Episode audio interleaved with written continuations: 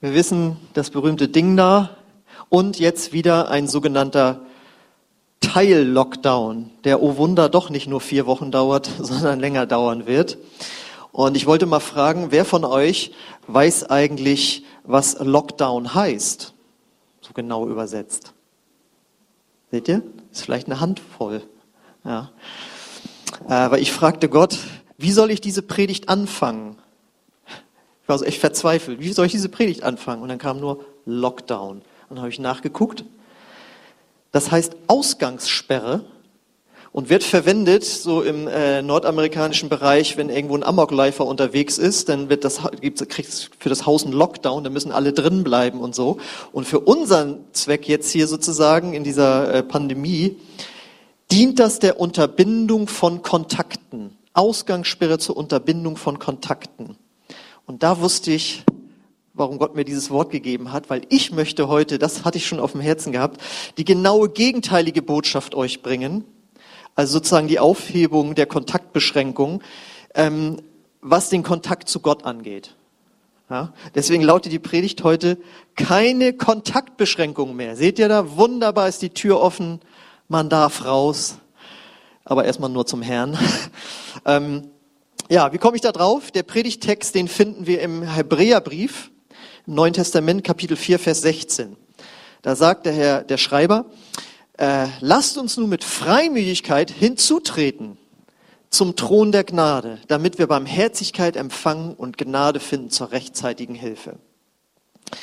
Äh, rechtzeitige Hilfe, das habe ich mal erlebt, das habe ich ja schon mal erzählt. Ich wurde mal von äh, ja, ein Skinhead, mehreren äh, niedergeschlagen und die hatten schon ihren Baseballschläger dabei und, äh, und als ich dann am Boden lag, da kam die rechtzeitige Hilfe, nämlich die fünf Taxifahrer, die alle in ihren Autos saßen, sich das alles mit angeguckt hatten, das Drama.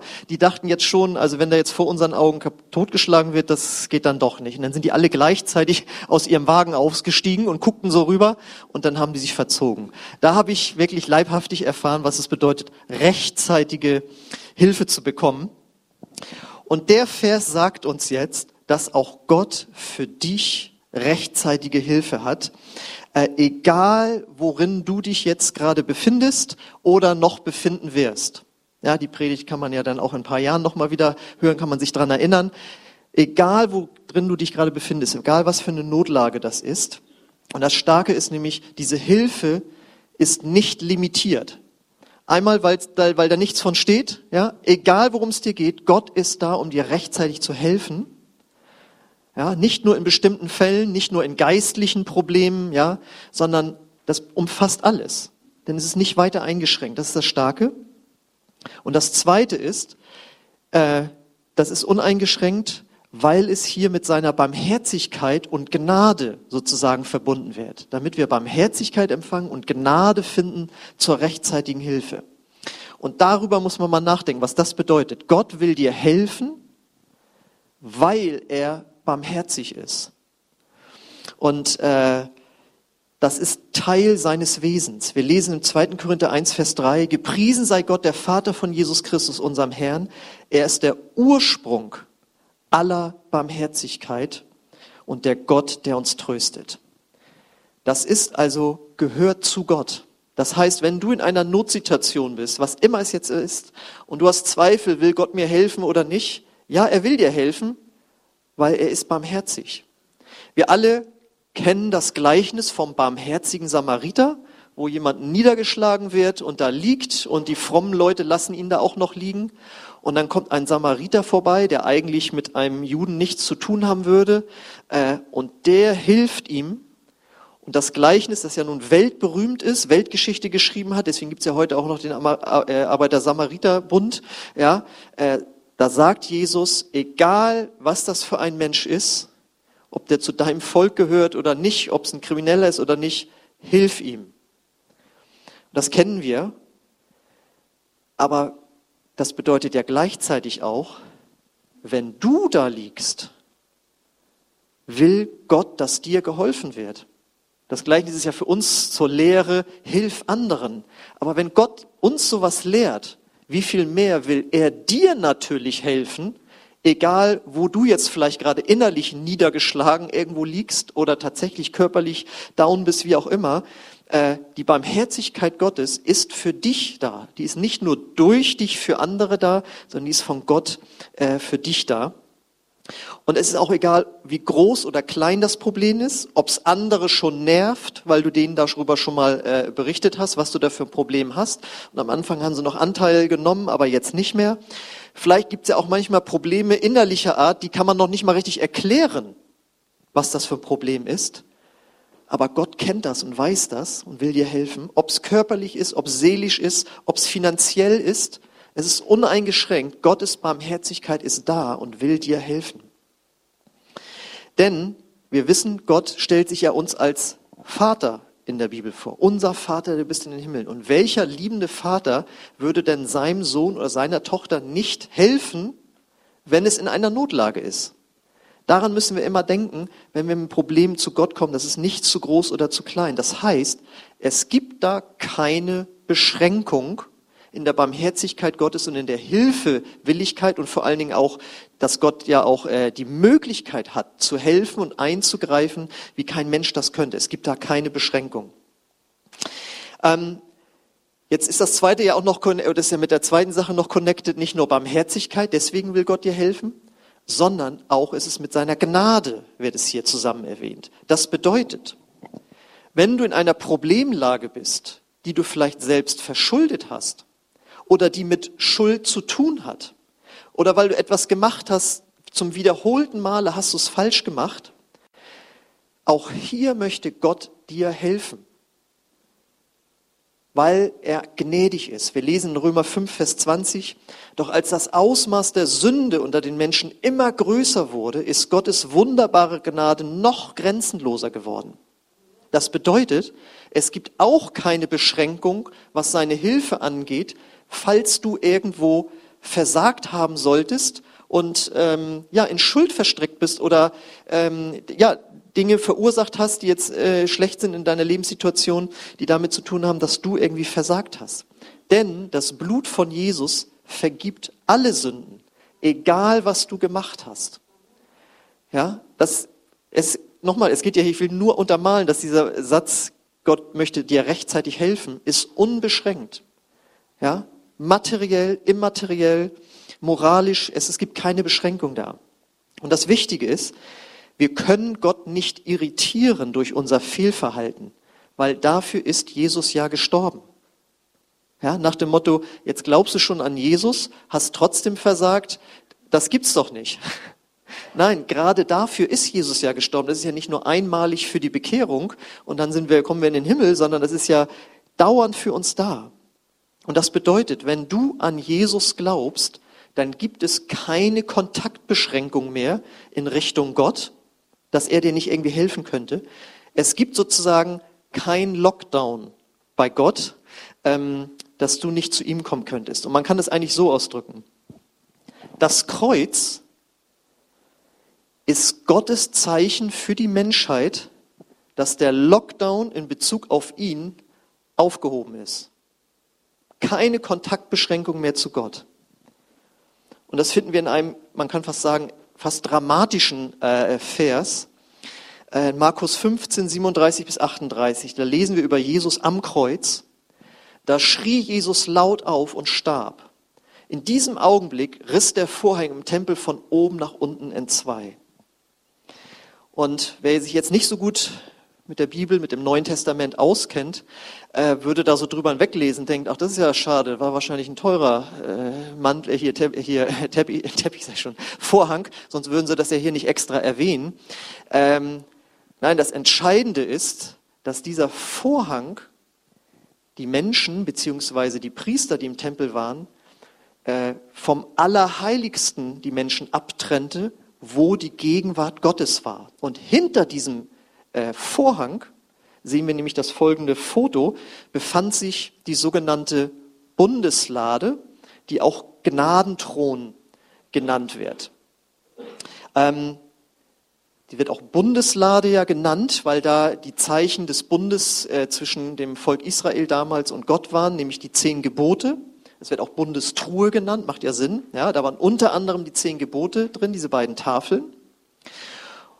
Das war mit Gold umzogen, das äh, Akazienholz. Und da drüber, könnt ihr es jetzt so ein bisschen sehen, da wo die Engel drauf knien, ähm, da äh, war der sogenannte Versöhnungsdeckel oder auch Gnadenthron genannt. Und da drüber eben diese beiden äh, Engel. Und diese Decke oder Deckel, äh, der war aus purem Gold.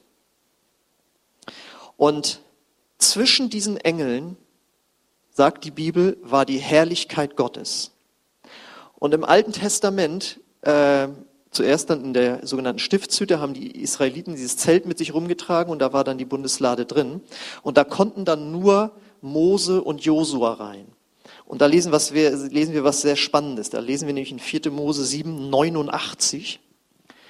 Jedes Mal, wenn Mose in das Zelt Gottes ging, um mit dem Herrn zu reden, hört er die Stimme von der Deckplatte her die auf der Bundeslage ruhte. Und zwar von dem Raum zwischen den beiden Cherubim, das ist ein anderes Wort für Engel. Auf diese Weise sprach der Herr zu ihm. Und da muss ich sagen, da wäre ich gern mal Mäuschen gewesen. Also ähm, da würde ich in Ehrfurcht erstarren. Du stehst da und da spricht auf einmal Gott mit akustischer Stimme zu dir. Das war aber nur diesen beiden vorbehalten. Ansonsten durfte in diesen Raum wo nachher im Tempel eben dieser äh, Vorhang war, vor war, ähm, nur einmal im Jahr durfte da der hohe Priester Gottes rein. Und der hat dann um Vergebung für die Sünden des Volkes Israel sozusagen gebetet, indem er symbolisch äh, Tieropfer Blut genommen hat. Mach nochmal ruhig zurück, die, das Ding, dass wir das nochmal sehen. Und ist dann darum gegangen und hat diese Platte, diesen Versöhnungsdeckel, mit Blut von den Tieren besprengt, als Zeichen, hier wird, ist Blut vergossen worden, damit das Volk Israel Vergebung bekommt und versöhnt äh, leben kann mit Gott. Und das hat dann eben im, äh, nachher, als der Tempel gebaut war und dieser Raum war, dieser Hohepriester gemacht. Äh, der hatte dann auch noch Weihräucher, so Sachen dabei und so. Und er hatte eine kleine Klingel unten am Fußgelenk, damit die draußen, die anderen Priester, hören konnten, ob er noch lebt. Weil eine so hochheilige Angelegenheit war das. Ihr kennt vielleicht die Geschichte, wo die Bundeslade mal geklaut worden war von den Philistern, Philistern und dann wurde sie zurückgebracht und drohte die umzukippen und der eine wollte einfach nur nett helfen und hat die angefasst, aber er war nicht befugt, sie anzufassen, ist sofort gestorben. Ja, das sind so die krassen Geschichten aus dem Alten Testament. Und da haben sie eine Vorsichtsmaßnahme eingebaut. Also wenn du da drin bist und wir hören die Glocke noch, wenn du da rumgehst und das machst, dann wissen wir, du bist immer noch am Leben. Ja. So. So heilig ist Gott, so unheilig sind die Menschen ohne das Blut von Jesus, beziehungsweise damals die Tiere, das Tierblut, aber das war halt nicht ausreichend.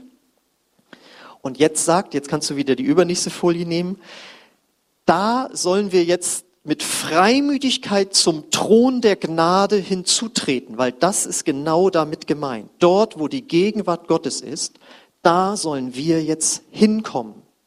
Und zwar durch Gebet. Wenn wir beten zu Gott, kommen wir zum Thron der Gnade. Und die Frage ist, wieso ist das jetzt möglich?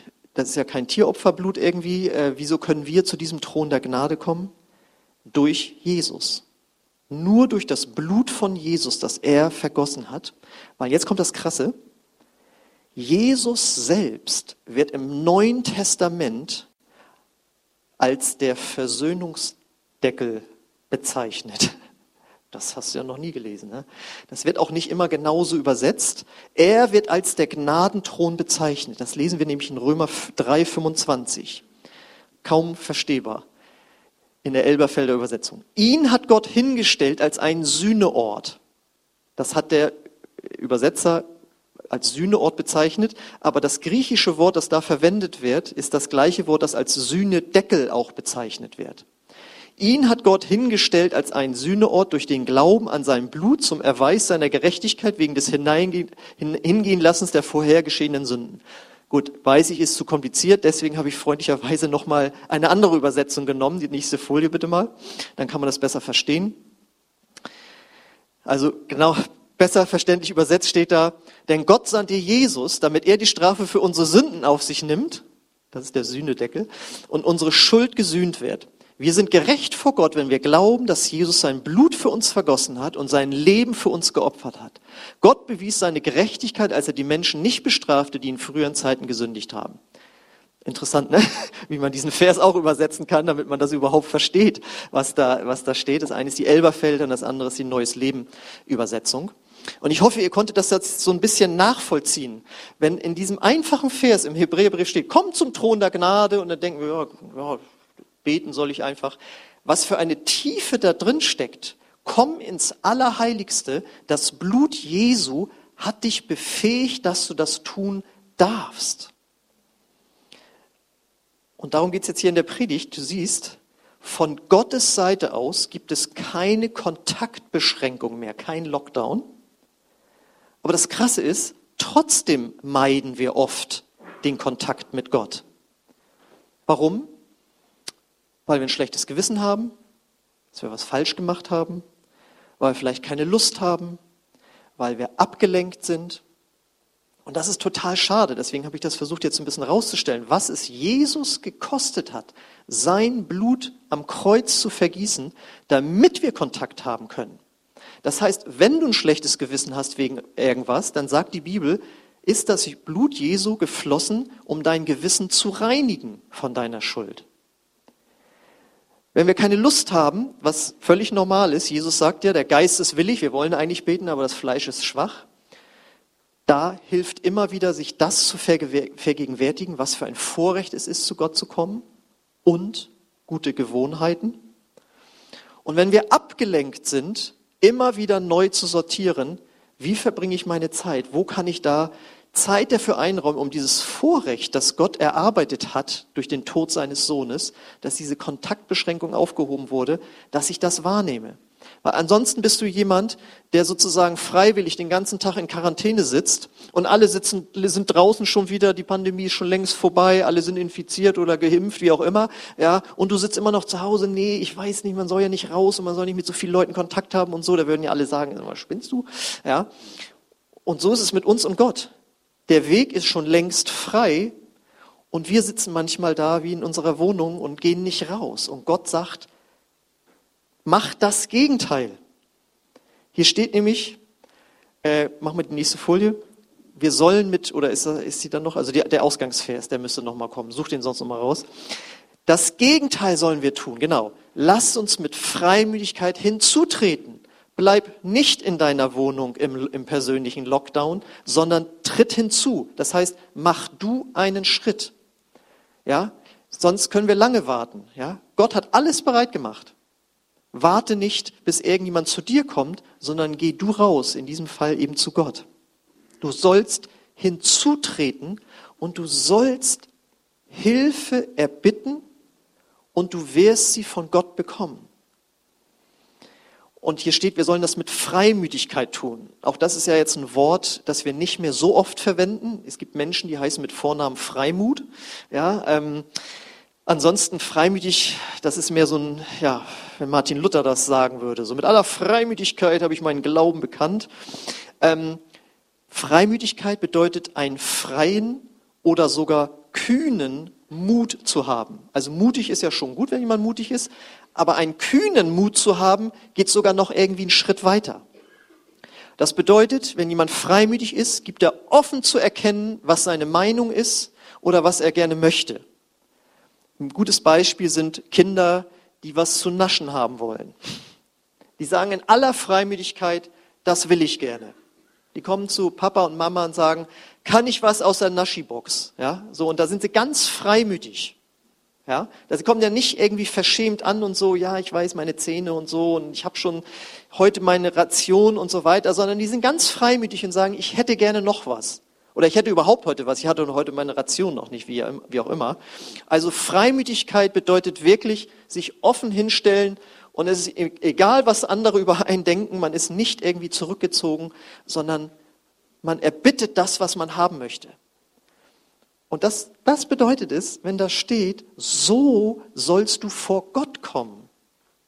Das heißt, wie in früheren Jahrhunderten gab es ja so Lieder, so Lieder, die gesungen wurden, ja, ich armer Sünder im Staub und, und so weiter und Herr, wenn du untertänigst mir gestatten würdest und so weiter.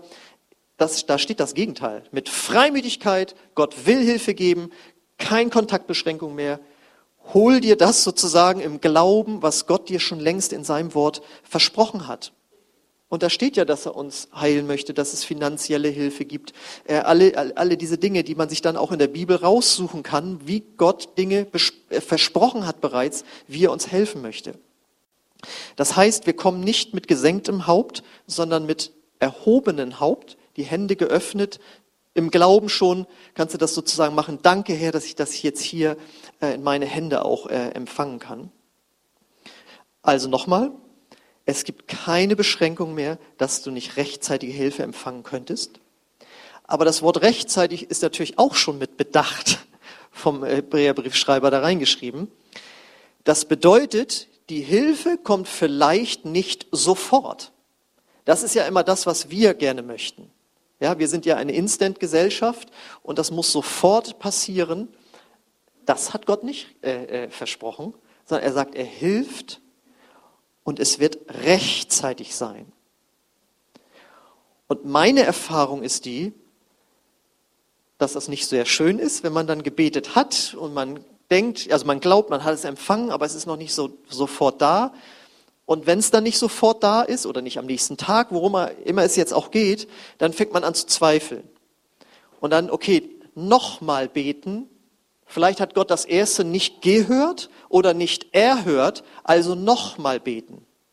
Aber davon steht er nicht, sondern du bekommst die Hilfe. Glaub, dass du, dass dein Gebet erhört wurde und warte jetzt. Und das Starke ist, das, was uns dann unangenehm erscheint, weil eben nicht sofort was passiert ist, hat jetzt den positiven Effekt für uns langfristig, dass unser Glaube wächst. Weil unser Glaubensmuskel wird dadurch gestärkt. Also Glauben kann man tatsächlich wie mit einem Muskel äh, vergleichen. Also ich trainiere jetzt äh, regelmäßig im Fitnessstudio, ähm, aber ich mache nur 20 Wiederholungen. Also nicht nur, sondern ich mache 20 Wiederholungen. Wenn ich mehr Gewichte nehmen würde und nur acht Wiederholungen, dann nimmt man automatisch an Muskelmasse zu. Und das will ich ja auf keinen Fall, weil ich möchte ja morgens, wenn ich aufs Gewicht stehe, äh, gehe und dann, ah, super, nicht zugenommen. Das wäre also für mich ganz schlecht. Deswegen, äh, ich mache das regelmäßig und es macht mir auch keinen Spaß. Ja, also es ist, ich weiß, ich muss es machen, damit ich irgendwie ein bisschen fit bleibe.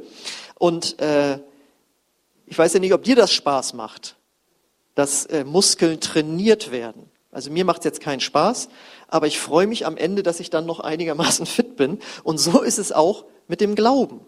In dem Moment, wo wir warten müssen, wird der Glaube gestretched und der, der Muskel trainiert und das fühlt sich da in dem Moment nicht so toll an. Aber eine Zeit später kannst du sagen, ja, ich habe damals gebetet, ich war in einer großen Not und ich habe jetzt echt Glauben dafür, dass Gott in solchen Situationen hilft. Ja? Und wenn du einmal wie unser Freund in der Türkei äh, für ein Gebäude gebetet und geglaubt hast, das über 500.000 Dollar gekostet hat und das Geld kam aus der ganzen Welt zusammen über einen Zeitraum von Monaten, wo er wirklich gelitten hat. Aber wenn du das einmal erlebt hast, dass Gott dann rechtzeitig das Geld bringt, dann schmunzelst du darüber, wenn irgendwo 2000 Euro fehlen oder 20.000 Euro. Er weiß, Gott wird mich versorgen, wenn das von Gott ist natürlich, den Wunsch, den er da auf dem Herzen hat. Und deswegen, der gute Spruch lautet ja, Gottes Hilfe kommt spätestens rechtzeitig. Ja, und das ist darin auch äh, mit begründet in diesem Vers. Und das Lobpreisteam darf jetzt schon mal nach vorne kommen.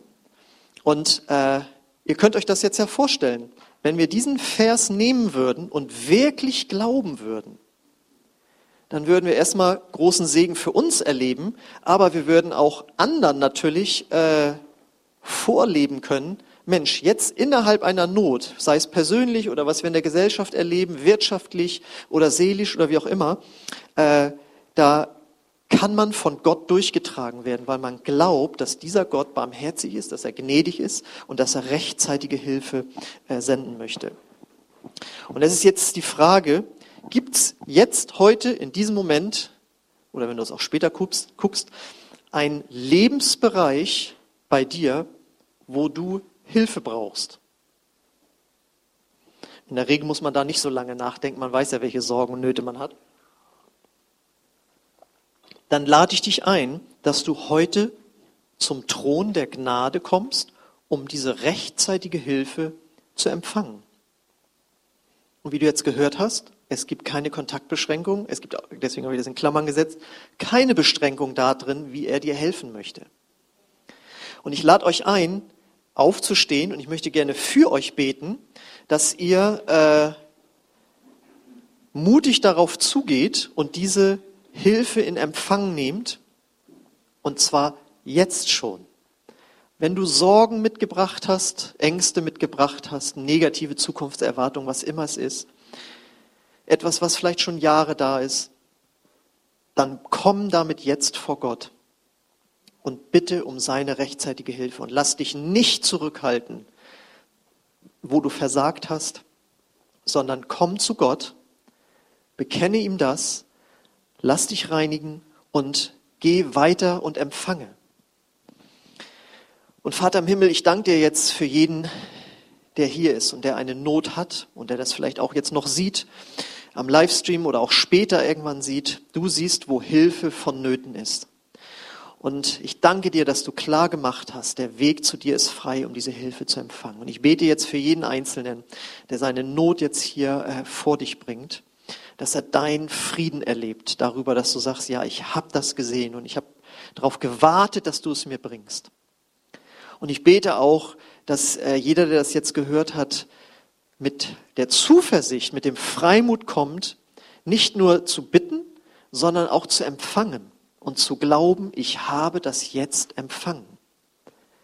Ich muss nicht tausendmal nochmal drum bitten, sondern ich empfange jetzt seine Hilfe. Und ich halte die Spannung aus, dass es noch nicht sofort sichtbar ist. Komm, Heiliger Geist, und ermutige jetzt jeden, der hier ist und der diese, diese Not vor dich bringt und diese Hilfe braucht. Danke, Heiliger Geist, dass du das jetzt machst, mit dieser Ermutigung kommst. Und ich lade dich ein, bring jetzt wirklich mit deinen eigenen Worten dort auf deinem Platz äh, deine Not vor Gott.